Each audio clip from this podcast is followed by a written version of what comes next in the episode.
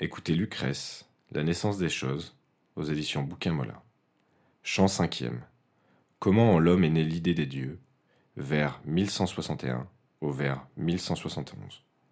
Nunc quae causa deum per magnas numina gentis per volgarit, et ararum compleuerit urbis, suscipiendaque curarit solemnia sacra, quae nunc in magnis florent sacra rebulo quisque.